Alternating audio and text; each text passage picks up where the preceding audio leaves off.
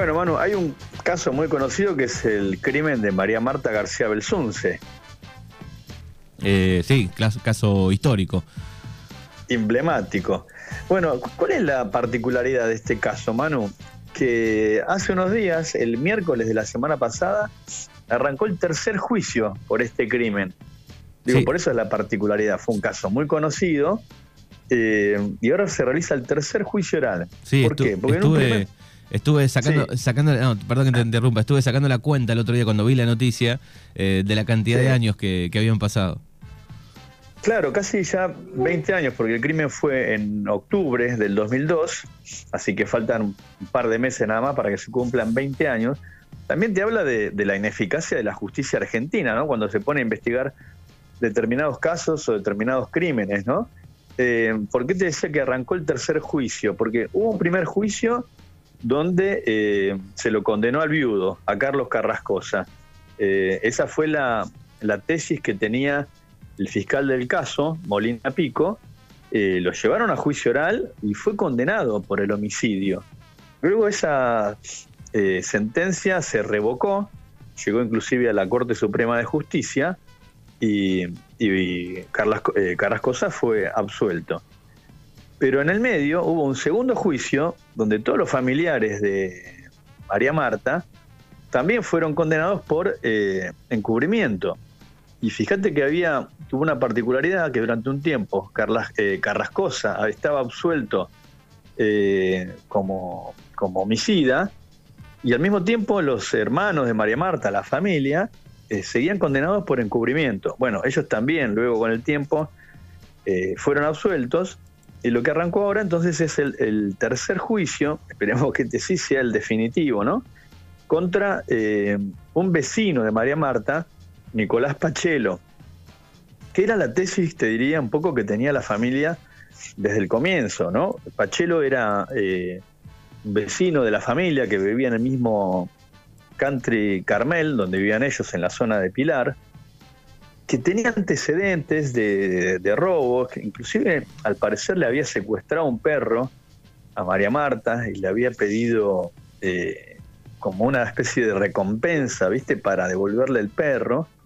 Bueno, lo, cierto es que arrancó entonces el miércoles de la semana pasada el juicio contra Pachelo y contra dos vigiladores del, country, quienes supuestamente fueron cómplices de él eh, en el robo y asesinato. ¿Cuál es, cuál es la tesis de, la fiscalía ahora en este nuevo juicio oral?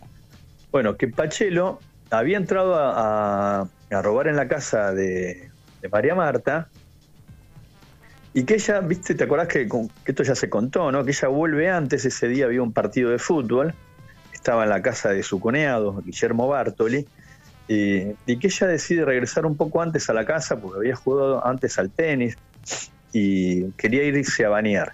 Y que entonces ya en la casa, ahí lo sorprende, eh, Pachelo, los vigiladores hacían supuestamente de campana, ¿no?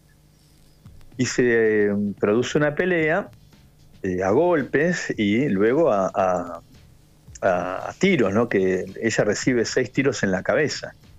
Esa es la tesis que hay hoy. Eh, Pachelo, años después del crimen de María Marta, y ahí parece reforzar la tesis de la fiscalía, es detenido justamente por una, zona, una serie de robos que hubo en otros barrios privados eh, de, la zona norte. ¿Cuál al parecer era la forma de actuar de, de Pachelo?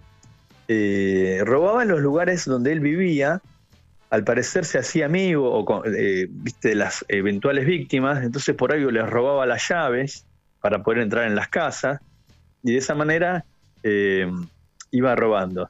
¿Te acuerdas que, del caso hubo un documental que se estrenó hace dos años? Y esta semana, el domingo, eh, arrancó una serie de televisión por HBO Max, justamente no sé si la llegaste a ver, yo vi ayer un fragmento. No, me, pasó, el, eh, me pasó justamente el, día, la semana pasada, cuando estaba mirando la noticia sobre, sobre lo que estás contando. Eh, era en YouTube, creo que era C5, donde repasaban la noticia. A los 20 minutos abro Netflix y la, serie que me recomienda en portada era este, esta, esta serie. Claro, viste, porque primero hubo un documental. Eso era eh, un documental que tenía algunos elementos de ficción, de reconstrucción. Cuatro ahora lo que hay es una, una serie de televisión directamente. Claro, son cuatro capítulos la de Netflix. Claro, la de Netflix son cuatro capítulos, ese es el documental. Y lo que arrancó ayer, el domingo, y ayer lo repitieron, es eh, ya una serie de tipo de ficción que se pasa por HBO Max y que Jorge Marrale, te digo que está muy logrado, hace de, Carrascosa, muy logrado porque Marrale no es un tipo gordo, digamos, y viste que Carrascosa sí es un hombre de vientre prominente, eh, y está muy bien caracterizado y sobre todo la, forma de, caminar, de moverse. Eh, el primer capítulo de ayer lo que muestra, o que se estrenó el domingo y se repitió ayer, lo que muestra, bueno, cómo habría sido el crimen, la, familia, cómo empieza a reaccionar, todo eso que es tan famoso, ¿te acordás lo de el famoso pituto que dicen que habían encontrado y después tiran por el inodoro, que decían, es un pituto de la biblioteca. Eh, todas las, conductas que desplegó la familia en su momento parecieron sospechosas, ¿no? Eh, justamente eso de tirar algo que podía ser incriminado, incriminador, tirarlo por el inodoro, o eh, el pedido de Horacio García Belsunce, el hermano de María Marta, para que la policía no fuera al lugar, porque estaban como muy consternados, ¿no? Este, el hecho de ir a pedir un certificado de función a capital en vez de gestionarlo ahí mismo. Toda una serie de elementos que en su, que, eh, en su momento hicieron que la como que la eh, pesquisa se fuera hacia la familia y hacia el mismo Carrascosa como homicida. En su momento se dijo que había un móvil eh, que tenía que ver con dinero, que supuestamente Carrascosa se había quedado. La, tesis, te digo, también de la contra la familia fue apuntada en su momento para un grupo de amigas de María Marta. Eh, ¿Te acuerdas que ella integraba una sociedad que se llamaba Missing Children, dedicada a la búsqueda de, chicos desaparecidos en la Argentina? Recordemos que ella era socióloga, ¿no? y había, familiares también, amigas de ella que yo lo recuerdo por el caso lo cubrí en su momento, eh, apuntaban hacia la familia. Bueno, lo cierto es que todo eso quedó eh, en la nada con la realización ahora de este tercer juicio y lo tiene a Pachelo ya ahora sí como acusado principal de, eh, del robo y el homicidio. es, un, es un caso de robo y el homicidio para tapar justamente esa, ese robo. Hoy va a ser la cuarta jornada. Manu, del juicio. Está previsto que declaren eh, testigos de la Fiscalía. Eh, ya la semana pasada arrancaron con los testimonios, arrancó, por ejemplo, uno de los policías que, investigó y, que sostuvo que la tesis de que Pachelo fuera el asesino justamente era muy probable por el hecho de que eh, había tres adolescentes que lo vieron a, a, Pachelo ese día en el country caminando cerca de, María Marta, y Pachelo había presentado, viste, toda una coartada, eh, como muy detallada, digo, cuándo había entrado, cuándo había salido. Bueno, lo cierto es que ahí, al parecer, eh, hubo tres chicos que efectivamente lo vieron eh, cuando andaba cerca de la casa de María Marta y a unos metros de cuando ella caminaba desde lo de su cuñado hacia, hacia su casa. Eh, después también hubo otro testimonio de otra amiga de María Marta, que dice que María Marta le tenía miedo a Pachelo justamente por esto que te había contado más temprano del, robo del, perro ¿viste? Y, el pedido de, un secuestro, algo que no se había esclarecido, pero que ella estaba convencido de que era Pachelo el, el homicida. Y después también pasó algo muy llamativo en las audiencias del comienzo del juicio, porque se escucharon unos audios eh, cuando ya Pachelo tenía el teléfono pinchado, o sea, Pachelo se lo investigó de entrada, había sospechas contra él, eh, se difundieron unos audios entre Pachelo y su mamá, eh, donde la madre le decía, che, te están apuntando a vos, ¿qué es lo que te pasa? Y al parecer Pachelo le dice a la madre, fíjate de rompérmela, ¿no? ¿Y por qué no te tirás por la ventana? Y lo cierto es que la mujer unos meses más tarde se suicida tirándose por la ventana de un departamento de piso 11 en la Avenida Libertador en Buenos Aires y bueno, dejando unas cartas donde defiende eh, a su hijo, ¿no? Así que claramente es una historia real, pero que es de película, ¿no? Sí, eh, me, imagino eh, para otros países, para estudiar, ¿no? Investigadores, el caso, digo, debe servir, me imagino. Y sí, Manu, porque fíjate también qué es lo que, se plantea en este comienzo del caso, ¿no? O también inclusive la serie.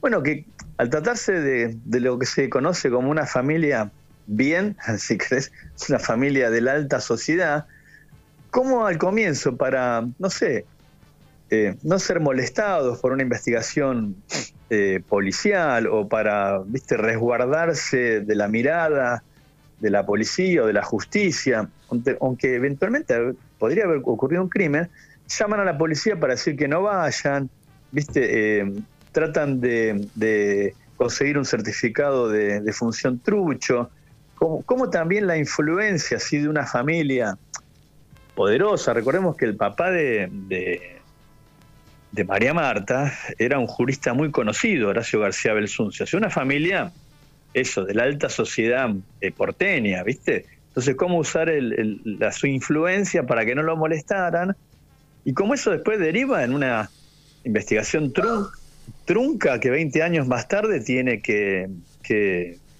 terminar en un tercer juicio oral, ¿no? También te revela eso, como la permeabilidad de, la, de los investigadores, del fiscal Molina Pico, eh, y, bueno, y la ineficacia judicial, que esperemos ahora eh, termine bien, ¿no? Eh, el caso también, ¿sabes qué me hacía acordar? al caso de, de, Córdoba, que terminó ahora, ¿te acordás hace poquito con la absolución de, de Nora, el del marido de Nora Dalmazo, del viudo? Claro. Que también, también un caso, si querés, medio parecido, viste una familia con cierto poder económico en Córdoba, y que también terminó en la nada por la ineficacia de la investigación. Llevaron al juicio al viudo, fíjate, igual que Carlos de, que Cosa, ¿no? En este caso, por lo menos, el viudo resultó absuelto. Sí, incluso a veces se te eh, confunden las historias, eh, porque tienen bastantes cosas parecidas. Claro, por eso. En este caso, ¿te acordás? Este, este, el, de, Córdoba terminó hace un par de semanas atrás con la absolución de Carlos Macarrón, que era el Marcelo Macarrón, perdón, el viudo de Nora Dalmazo, eh, y que también la justicia fue en, otro caso, en otra provincia igual, pero también te muestra la ineficacia judicial.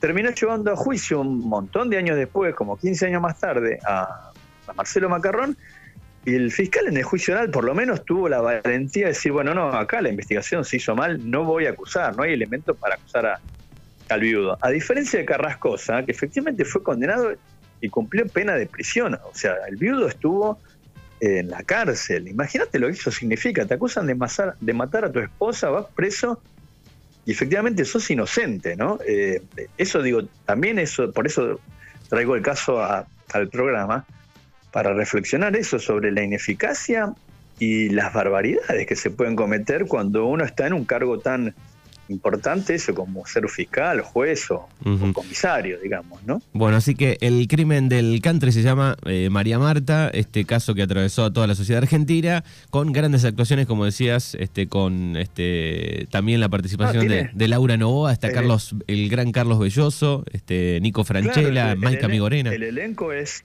sí, el elenco es, yo lo estaba viendo ayer, no lo podía creer.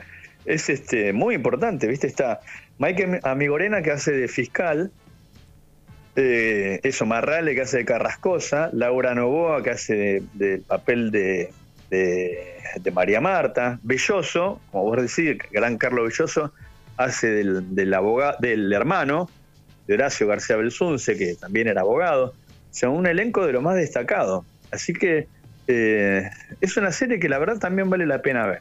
Bien, perfecto, está en HBO Max. En HBO Max, así es. Bien, ¿hay algo, ¿hay algo más? ¿Hay una noticia más, Rafa? Eh, mira, Manu, en principio eh, eso, hay otro caso si querés que lo podemos contar cortito por lo llamativo, que se conoció hace unos días que publicamos en el sitio, el caso de una condena a un eh, enfermero en la, que trabajaba en la Fundación Favaloro. El caso es llamativo porque esto ocurrió en medio de la pandemia, en, mediados de 2020, y una chica que se estaba atendiendo ahí el enfermero la, la drogó, le, suministró una droga, la chica estaba internada, bueno, y abusó eh, de ella. Eh, y se supo la semana pasada que, bueno, fue condenado eh, a dos años de prisión en suspenso y una serie de medidas. Pero el caso me hizo acordar, viste que la semana pasada, no sé si está saltando, hubo otro caso parecido en Brasil que generó una enorme conmoción, el arresto también de un anestesista por abuso sexual en medio de una cesárea a una chica embarazada, también un caso espantoso, eh, que en Brasil generó un enorme ruido, en ese caso el, anestesista quedó, quedó preso, ¿no?